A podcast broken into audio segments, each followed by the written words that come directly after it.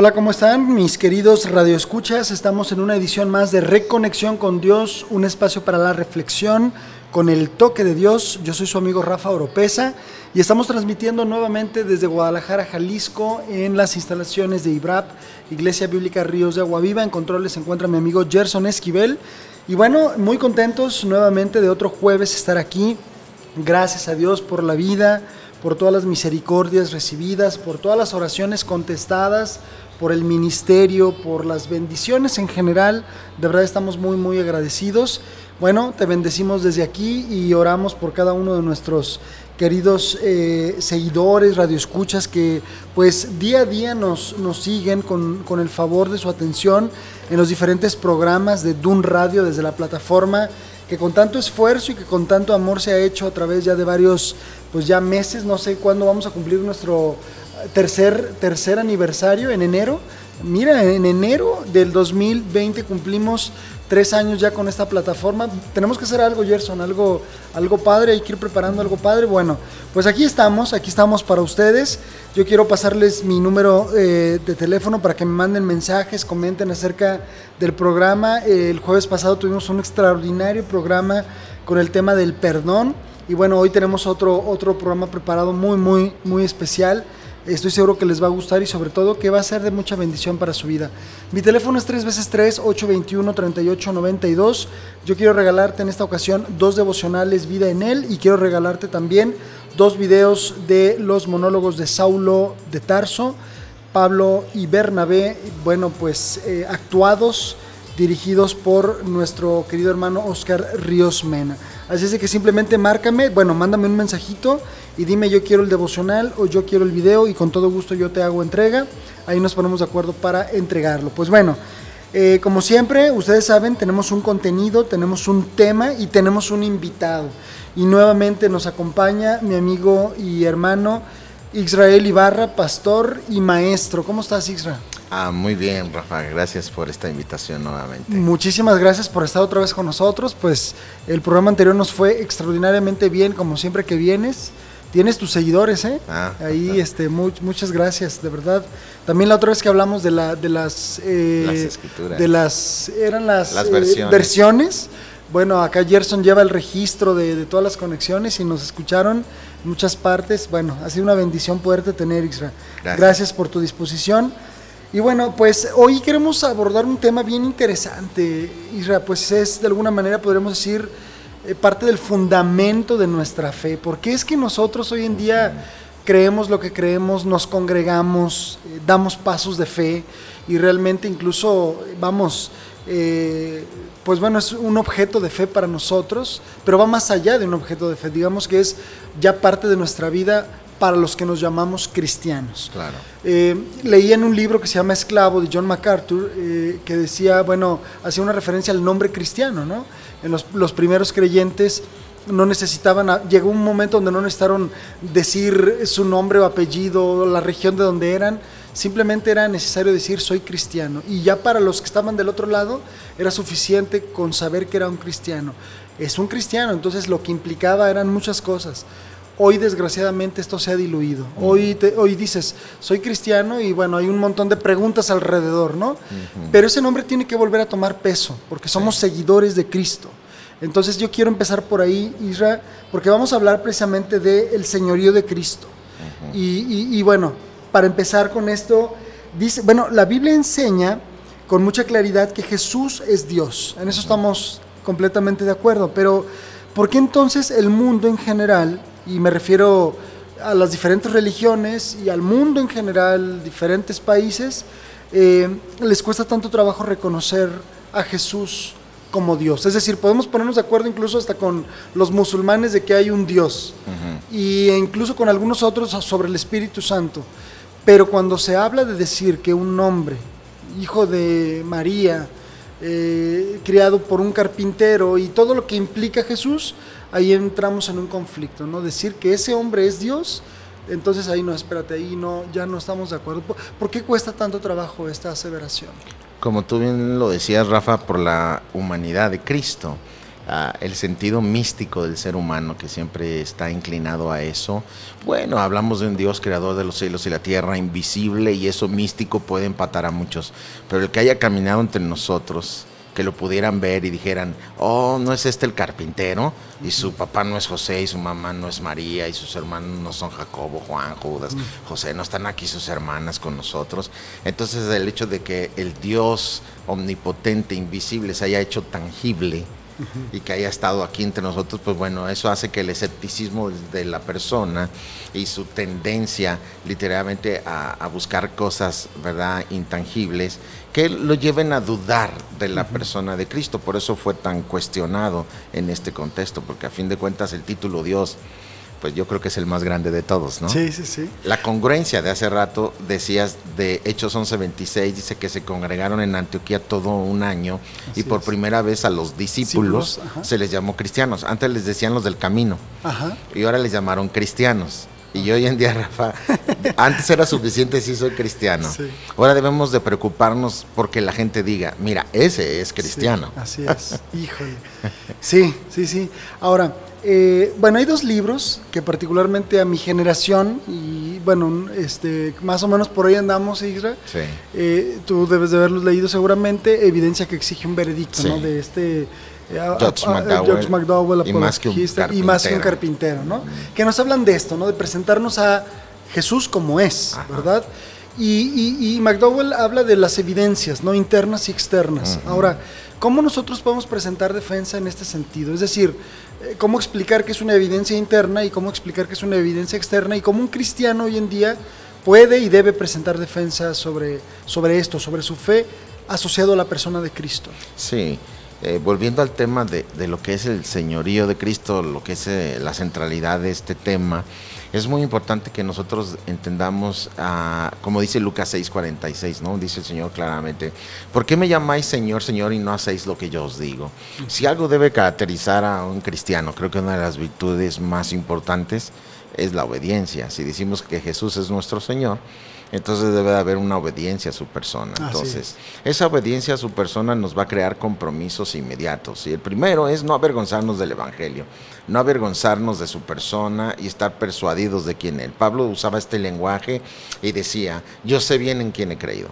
Entonces, no me avergüenzo. Entonces, nosotros tenemos que empezar con una vida congruente a publicar a Cristo, pero no nomás se trata de hablar de Él se trata que la gente vea el señorío de Cristo en nuestra vida. El problema de hoy es que es muy difícil ver el señorío de Cristo en nosotros, porque hablamos de ser cristianos, de hecho se está predicando un evangelio donde ven a Cristo, Él te ama, murió por ti, te perdona, pero nunca están hablando de un arrepentimiento y mucho menos de que tienes que someterte al señorío.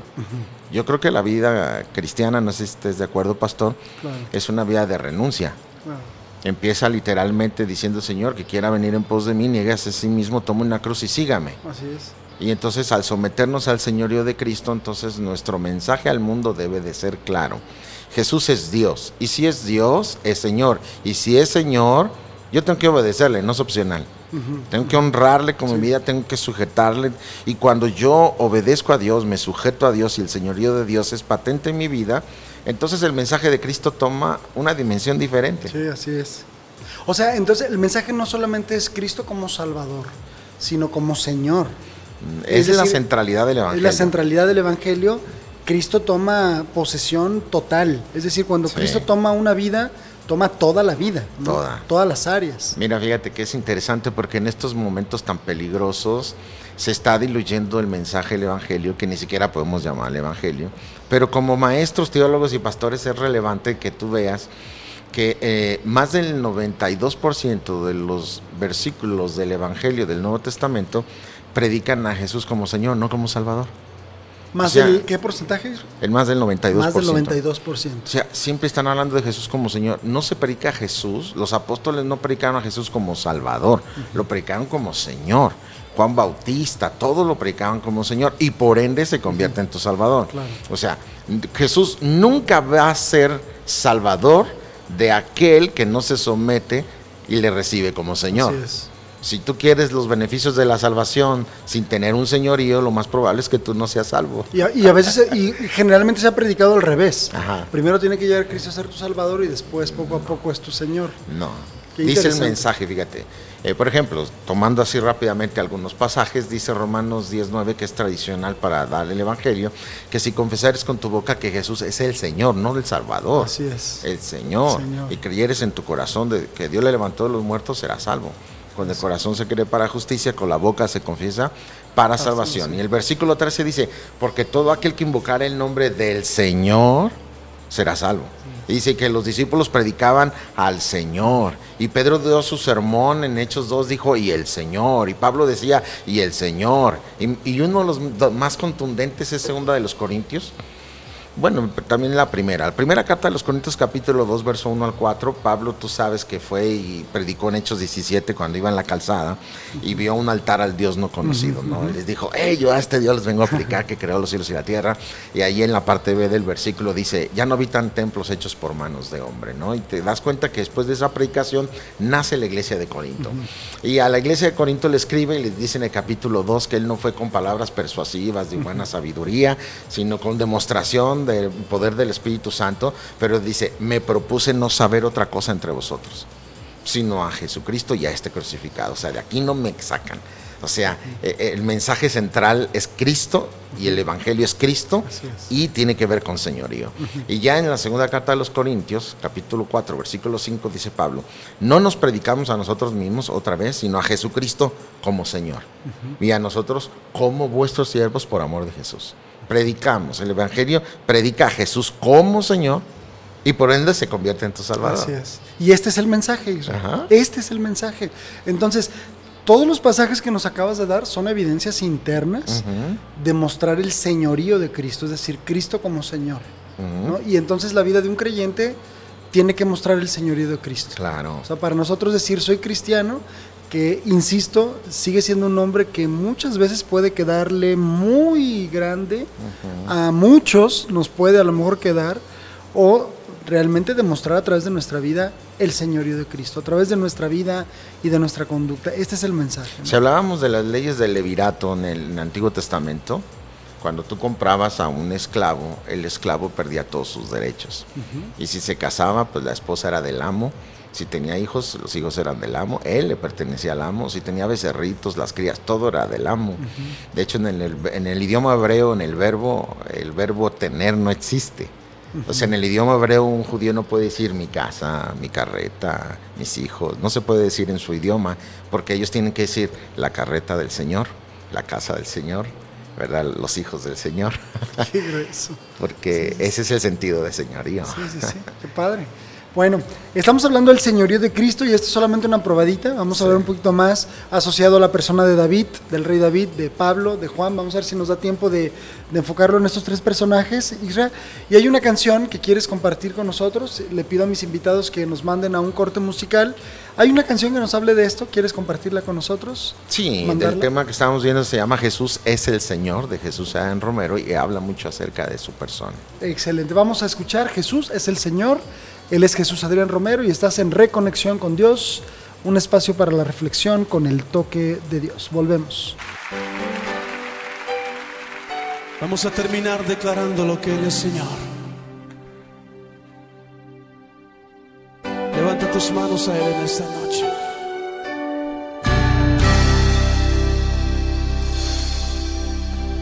Jesús, Señor de la creación,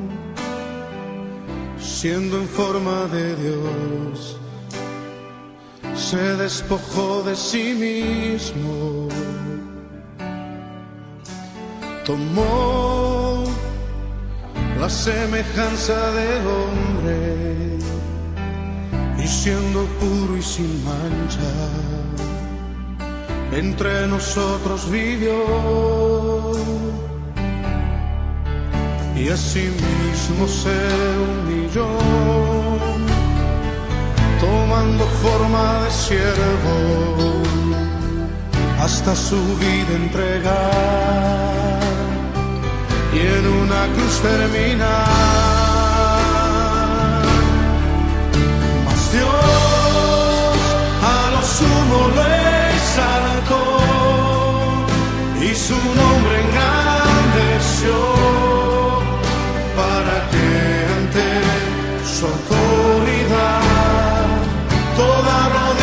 Se doble y toda lengua confiese que Jesús es el Señor.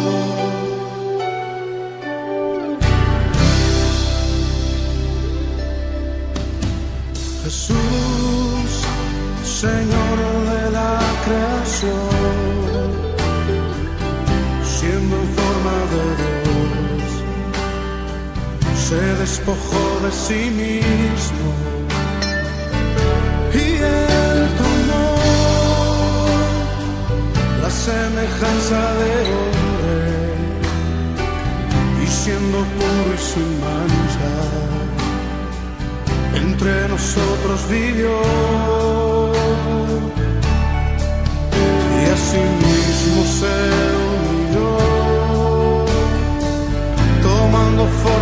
siervo hasta su vida entregar. Y en una cruz terminar mas Dios a lo sumo lo exaltó y su nombre engrandeció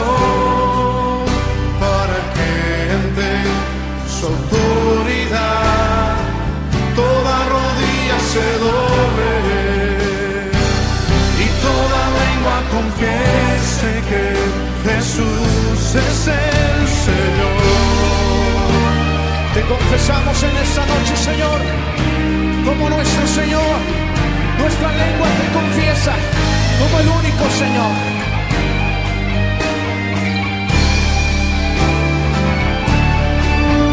Mas Dios a lo sumo lo exaltó y su nombre engrandeció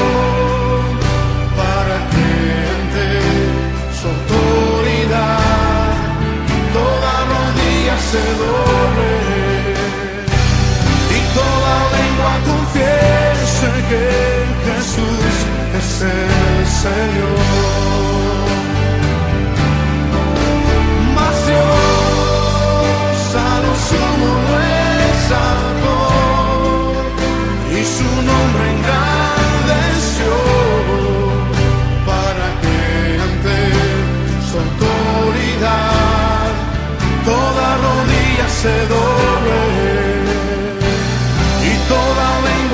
Confiese que Jesús es el Señor.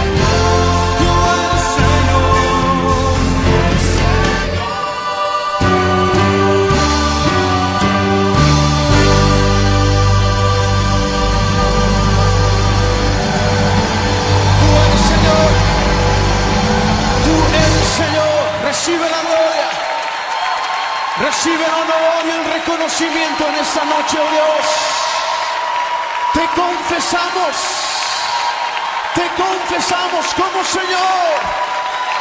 Como Señor nuestro. Como Señor nuestro te confesamos.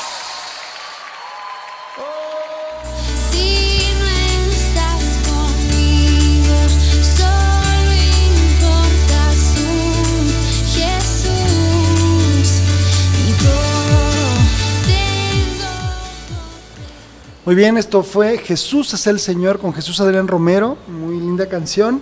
Y bueno, Israel, estamos hablando del señorío de Cristo, precisamente lo que la canción refiere y lo que veníamos hablando en el primer corte. ¿Cómo podemos asociar esto del señorío de Cristo a los personajes de la Biblia, algunos personajes de la Biblia, particularmente en el caso de David. Bueno, David es uno de los personajes más extraordinarios. Yo creo que no hay un adorador más Completamente grande que él. El propio Dios dijo que era conforme a su Sí, corazón. sí, sí. Y bueno, como él era un hombre de autoridad, y eso es lo importante, cuando un hombre entiende el señorío de Cristo, entonces se somete a ese señorío. Y al hacerlo, entonces crea autoridad en su persona. La autoridad no se regala, la autoridad, ¿verdad? Es algo que Dios te da a través de tu humillación, de reconocer su, su señorío, y entonces eso te proyecta. Sí. Dios siempre va a proyectar a los ministerios a la gente obediente y humilde porque ha entendido el señorío. A la gente rebelde no le gusta a Dios. ¿Quién ¿no? es el jefe, no? ¿Quién Sí. es verdaderamente el... Y David entendía esto de una manera tan particular. Por ejemplo, el propio Cristo citó a David. Cuando estaba discutiendo con sus trasquiladores, que todo momento lo estaban hostigando, les dijo, a ver, bueno, díganme esto.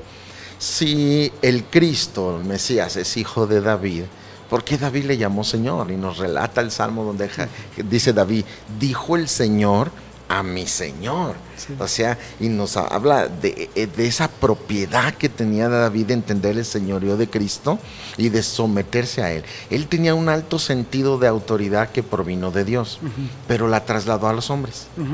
O sea, el entendimiento de David del señorío de Cristo lo trasladó a los hombres a tal grado que, a pesar de que Saúl, su suegro, lo quería matar muchas ocasiones, en una ocasión estuvieron en la cueva ahí mientras él estaba haciendo sus necesidades, y sus valientes le decían, mira, Dios te lo entregó en las manos, mátalo.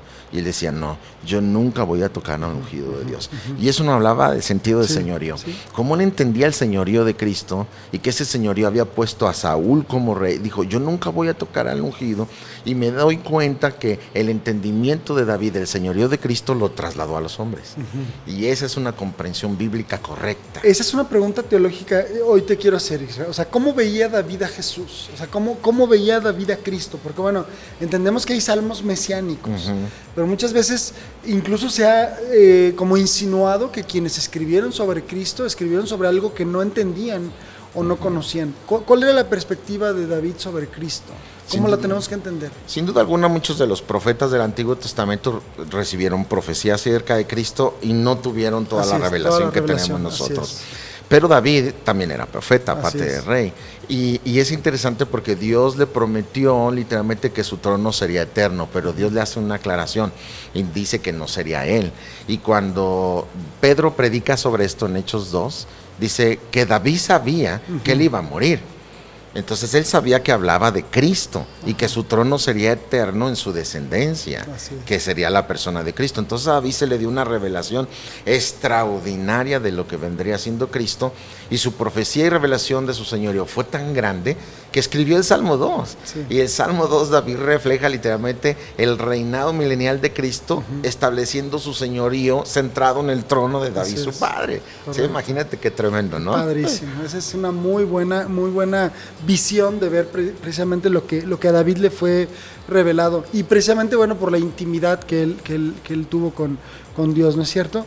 Eh, y bueno, ¿qué, qué más? ¿Cómo, ¿Cómo podemos ver de alguna manera, eh, Isra, vamos a decirlo así, cómo, cómo David, además de ese principio de honra que él, que él tuvo para con el rey Saúl, este, conservando su vida y entendiendo quién era en ese momento el rey y respetándolo, ¿de qué otra manera podemos ver reflejado este señorío de David a través del, del- Sí, de Cristo? es un tema muy, muy amplio, pastor, pero yo puedo ver claramente, sintetizando, que todas las acciones de David siempre tenía por delante el temor reverente a Dios y el señorío de Dios. Todo lo que él trataba de hacer en el momento espiritual que él estaba, siempre era buscando la gloria del Señor, darle su lugar. Es interesante, pastor, porque la palabra gloria en el idioma original es doxa, y de ahí viene la palabra doxología, ¿no? Y muchos usamos la palabra, no sé, hasta gloria a Dios, se oye bien padre, ¿no? Pero ni entendemos qué es. Si lo, si lo canalizamos y hacemos un estudio completo de lo que es la gloria de Dios, doxa, en el idioma original, en el hebreo, doxa significa riqueza, significa peso, significa buen nombre, significa fama, significa señorío y autoridad. Y en el griego, en el Nuevo Testamento, la palabra doxa en el griego lleva esa connotación de darle el lugar que le corresponde, la preeminencia, en primer lugar. David entendía eso. ¿Cómo entendía el señorío? Que Dios le pertenecía la preeminencia en primer lugar. Y aunque él era rey, siempre actuó como súbdito Así es. Ahí hay gente que cuando se le olvida que Jesús es el Señor, ellos empiezan a actuar como Así señores. Es, cierto, sí, sí, sí, bueno. Y estamos, pues, digo, en ese sentido, sin que suene una crítica, y sin mencionar nombres, ¿no? Eh, digo, socialmente, hay, digo, líderes escandalosos que, vamos, ha habido escándalos, ¿no? Alrededor de líderes religiosos, ¿no? Que de alguna manera han permitido la idolatría a su persona y que han perdido de vista esto de lo que estamos hablando, ¿no? O Sí. sea, a un David, bueno, siendo el rey que fue, lo, lo entendió perfectamente. Cambiemos un poco de personaje. Eh, eh, Pablo, ¿cómo entendemos el señorío de Cristo en la persona de Pablo?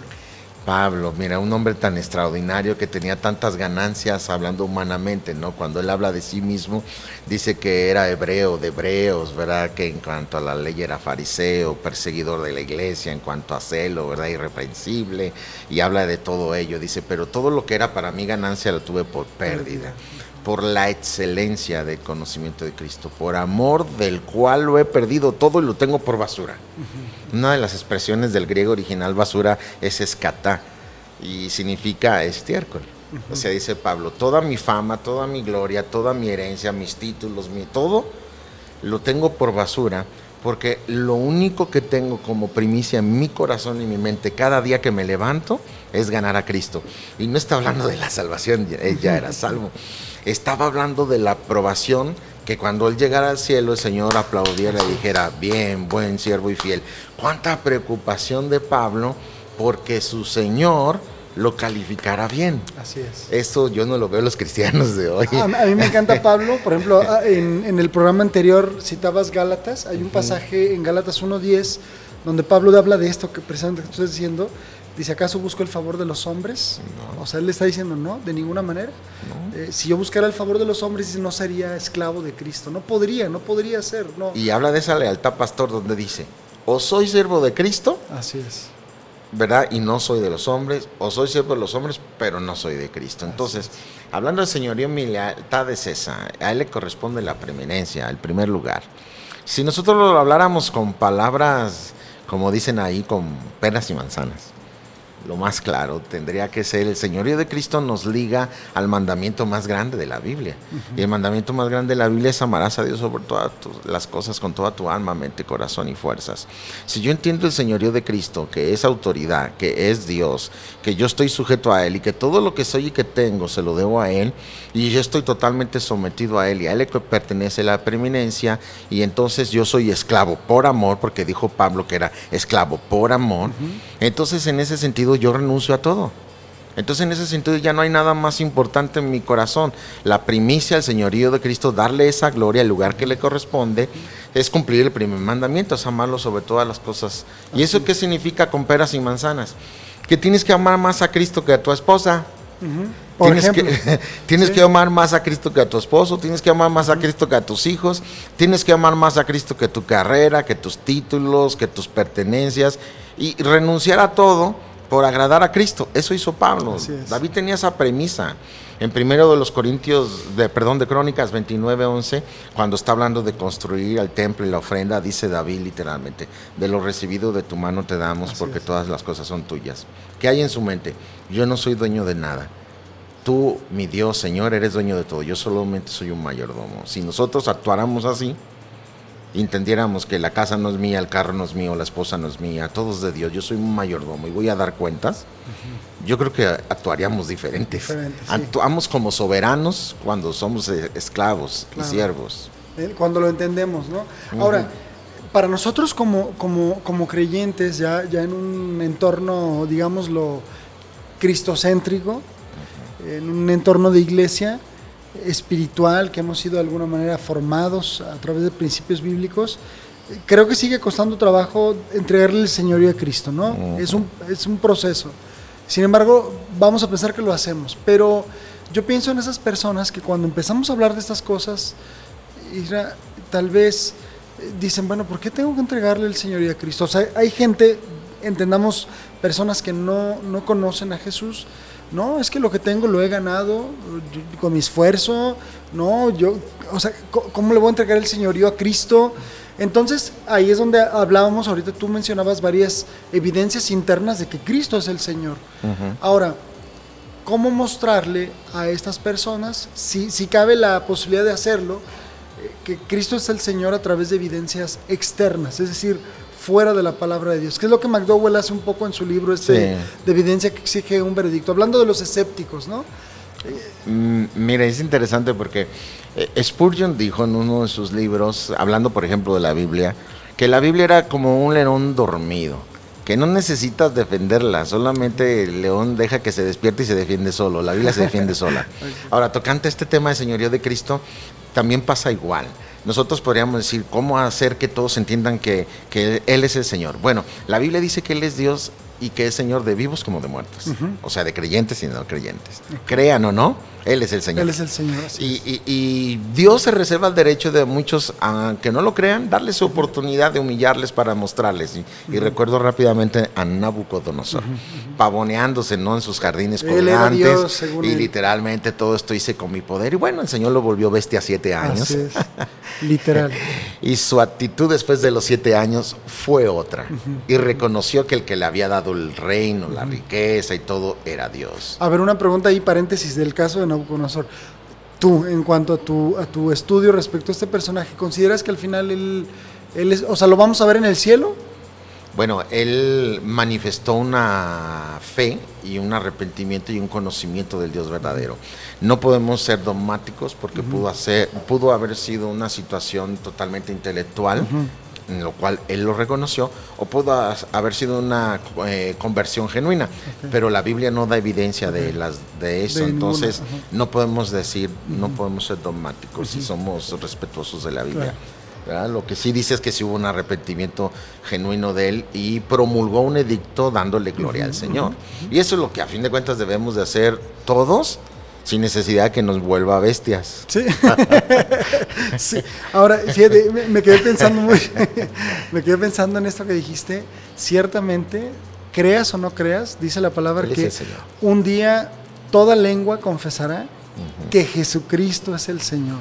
Sí. Aún los ateos y los que hoy no creen o medio creen, Jesucristo es el Señor. Y esto es el Señor de Cristo. Sí, y al final voy a tocar ese tema de Filipenses con lo que vamos a cerrar ya literalmente la eternidad, porque toda lengua confesará que Jesús es el Señor. Amén. O sea, este es, esta es la gloria de Dios. Así Al es. final así va a ser, ¿no? Es ¿Cierto? correcto. Muy bien, pues bueno, vamos a otro corte musical. Quiero mandarles a, eh, eh, esta canción, bueno, fue de las primeras que yo escuché cuando recién iba iniciando ahí con, con- con el Señor. Una hermosa canción de Proyecto AA, ahí de Marcos Witt. Eh, no, recuerdo el nombre de quién la canta, pero me encanta esta canción. Les debo el nombre del cantante, pero está en el Proyecto AA y se llama A Cristo, solo a Cristo.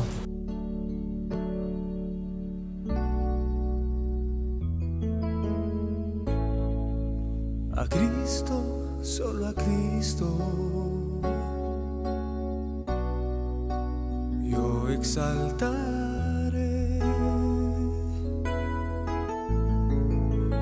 Cristo, solo a Cristo. Yo adoraré porque Él me ha dado vida eterna. porque Él me ha dado el poder, porque Él me ha dado la victoria, Él es mi rey.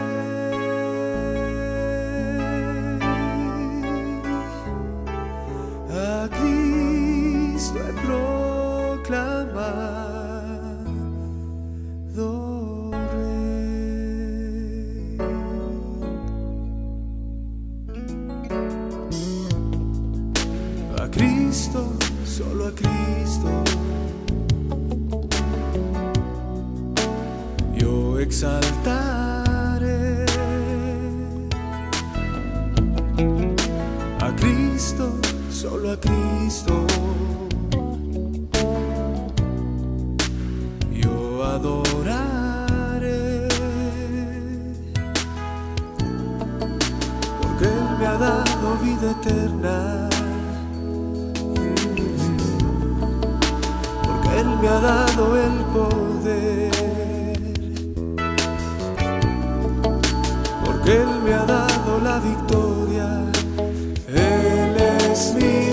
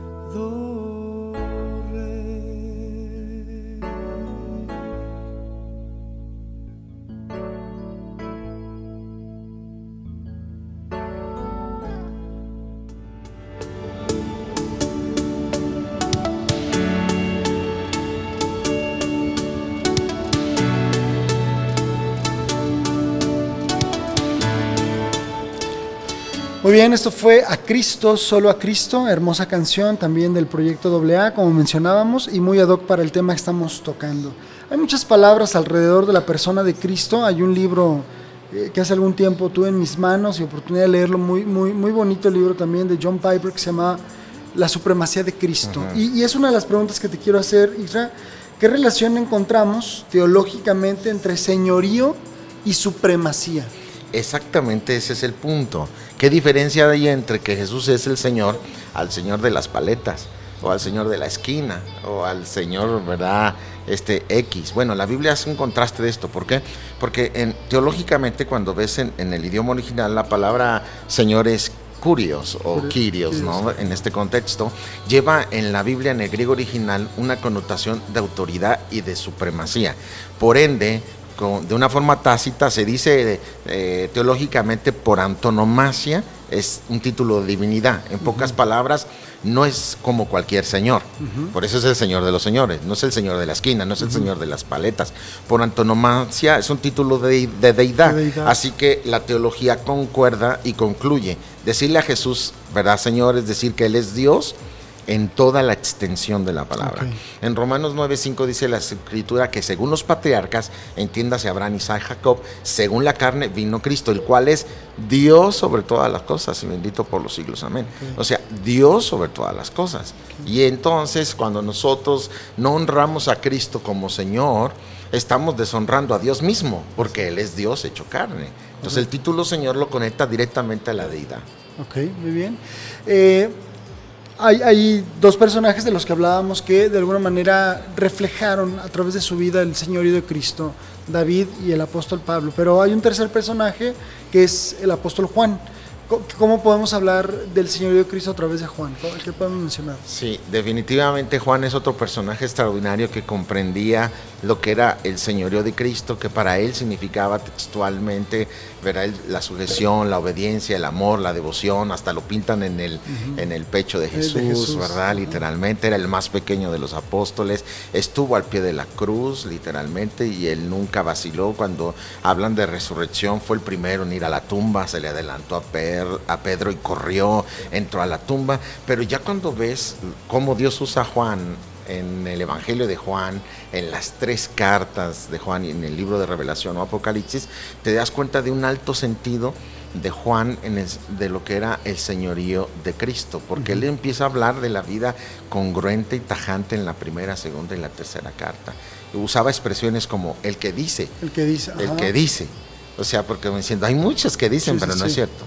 Pero una de las más fuertes cuando dice, el que dice que permanece en él debe de andar como, Como él anduvo. anduvo. Wow, o sea, Híjole, qué está estándar tan alto. Está diciendo Juan, esto no es un juego, no son canicas. Si hablas de señoría, entiende que es la exigencia más alta. Juan está diciendo, yo lo conocí, yo estuve ahí, mi abuela diría, si te digo que la burra es parda es porque traigo los pelos en la mano.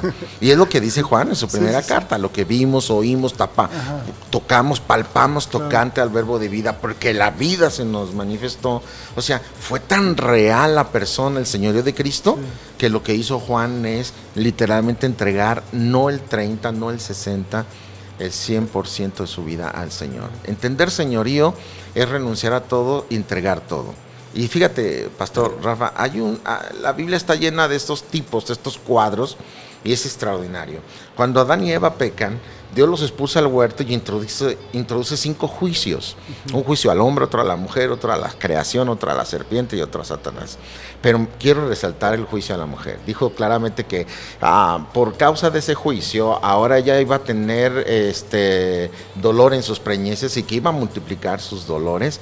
Pero la siguiente expresión es extraordinaria porque dice, mira, tu voluntad será para tu marido y él se enseñoreará de ti. Y es interesantísimo porque ahora entendemos que la iglesia es la esposa de Cristo. Y el principio es ese, ahí es donde se aplica. Cuando yo vengo a Cristo como parte de la iglesia, para mí debe de estar claro, si yo acepté y confesé y creí en Cristo como Señor, implica que renuncié a mi voluntad y Él se enseñoreará de mí. Así es. Ese es el principio. Ese es el punto, sí. ¿Y por qué tardamos tanto tiempo en entender esto? No, no, no, no, yo no creo que sea algo que no entendamos. Es algo que no queremos. No queremos hacer. Sí, sí, sí, tal vez lo entendemos. Tal vez lo entendemos, pero no queremos. No lo hacemos, ¿verdad? Sí, es cierto. es Por eso es una vida de renuncia. Así es. Me niegue hacia sí mismo. Tome una cruz y sígame. Como decía mi amigo Gerson, es verdad hasta que hasta que se lleva a la práctica, ¿no? Hasta que hasta que se practica, claro.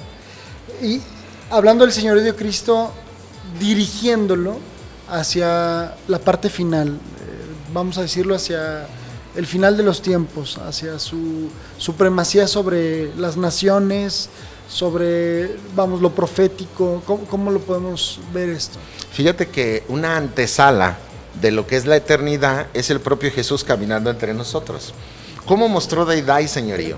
Pues bueno, el Salmo, ¿verdad? Literalmente 8, como el Salmo 1, no hablan de nosotros, habla de Cristo. Bienaventurado el varón que no anduvo en consejo de, de pecadores, ni en camino, ni en silla de escarnecedores, se deleita en la ley de Jehová, habla de Cristo. Pero luego el Salmo 8 dice que hablando de la creación, todo lo puso bajo sus pies, ¿no? Y para que el señorease. Y es lo que le dijo a, a Adán en Génesis 1.28, como figura de Cristo, él es el primer Adán, Cristo es el postrer Adán.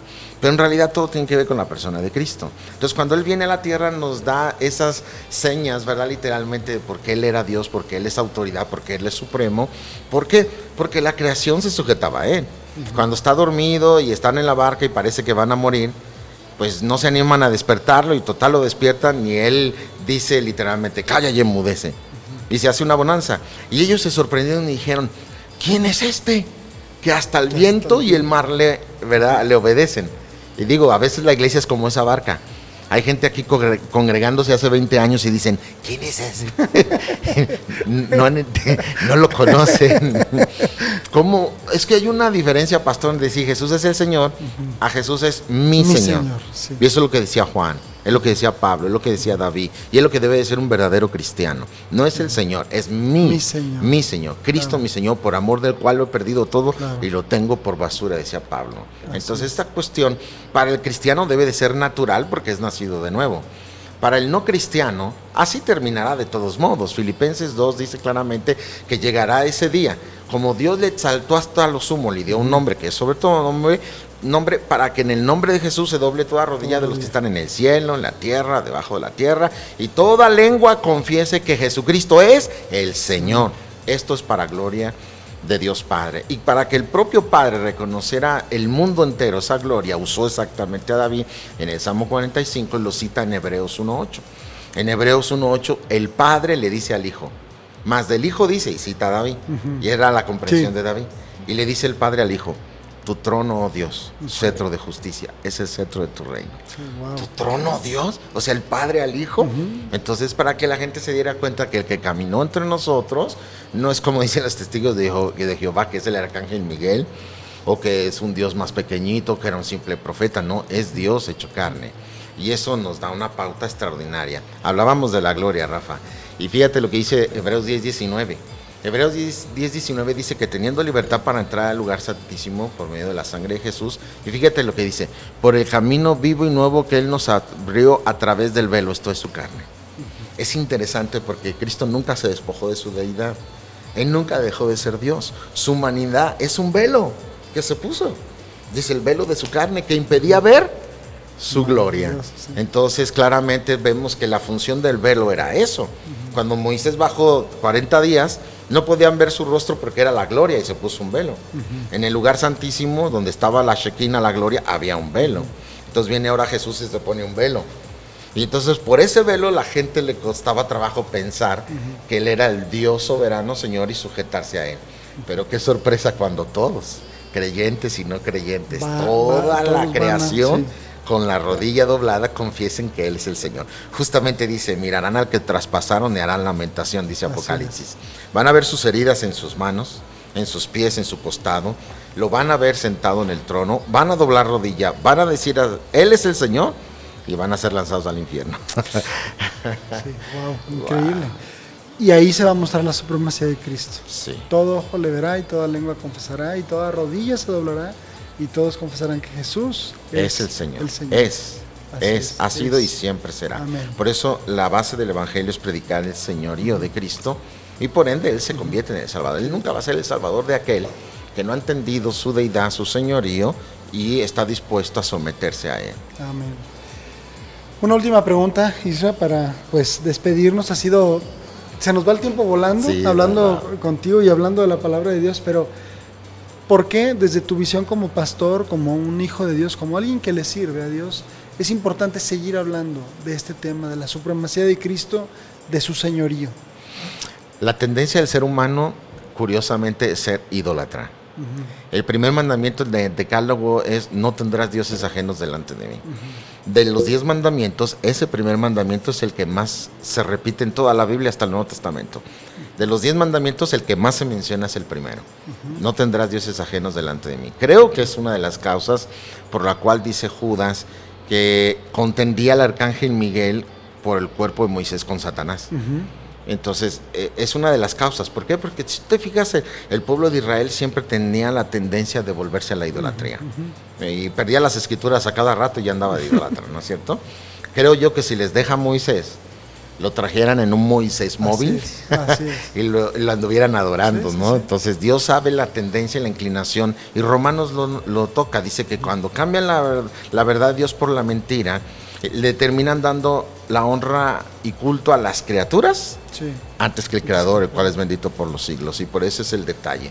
¿Por qué seguir anunciando el señorío de Cristo y por qué tenemos que desaparecer de escena? Porque Juan Bautista dijo, es necesario que él crezca y Yo que yo mengue". mengue, porque no nos predicamos a nosotros, no predicamos iglesias, predicadores, denominaciones, es Cristo.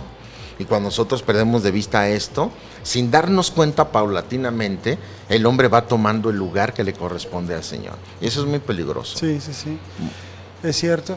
Eh, digo, tú citaste constantemente Hebreos, ¿no? Hebreos nos habla Cristo superior a los ángeles, Cristo superior a Moisés, otra vez, ¿no? O sea, poner, Hebreos mismo dice, puestos los ojos en Jesús, el autor y consumador, ¿no es cierto? Ok. Eh, en el programa pasado, Isra, nos hablaste de tu, de tu testimonio, ¿no? Y- fue realmente muy, mu- fue una gran bendición, te lo, te lo comparto. Gracias. Entonces, eh, si tú le pudieras dar un consejo a los a aquellos que quieren servir como pastores o siervos, eh, ¿por qué? ¿Por qué seguir a Cristo? ¿no? Ujú. ¿Qué, qué podrías decir?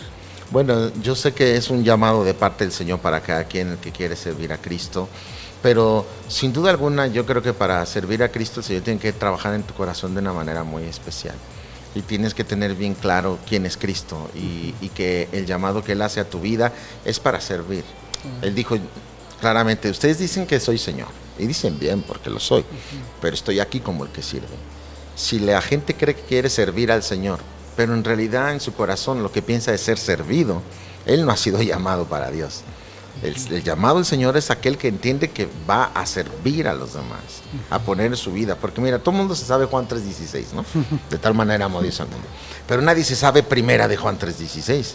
Primera de Juan 3.16 dice, dice que como Cristo dio su vida por nosotros, así también nosotros debemos de dar la vida por los hermanos. Ese ya nadie se lo sabe, porque no conviene. Entonces, si alguien pretende servir, pero no ha madurado en el punto del señorío de Cristo y seguir su ejemplo, levantándose a lavarle los pies a Pedro, no creo que fueran unos pies muy bonitos de ese pescador y mostrar esa clase de humildad. Y él era Señor. De hecho, así piensa Filipenses 2.5. Haya en vosotros este mismo sentir que hubo en Cristo Jesús, el cual siendo en forma de Dios no estimó como cosa que aferrarse, sino se despojó a sí mismo. Si no hay ese sentir en la persona, sería difícil que ejerciera un ministerio que diera gloria a Cristo. Sí. Isra, muchas gracias por estar otra vez con nosotros. Esperemos que no sea la última. Ya llevamos cuatro, pero esperemos que no sea la última. Muchas gracias por estar aquí con nosotros. Ah, gracias por la invitación, Rafita. El tema del señorío nos llevaría para años, pero Otros 10, 15 programas. Amigos, pues esta fue una emisión más de Reconexión con Dios, un espacio para la reflexión con el toque de Dios. Fue Israel Ibarra nuestro invitado especial, Pastor Israel Ibarra.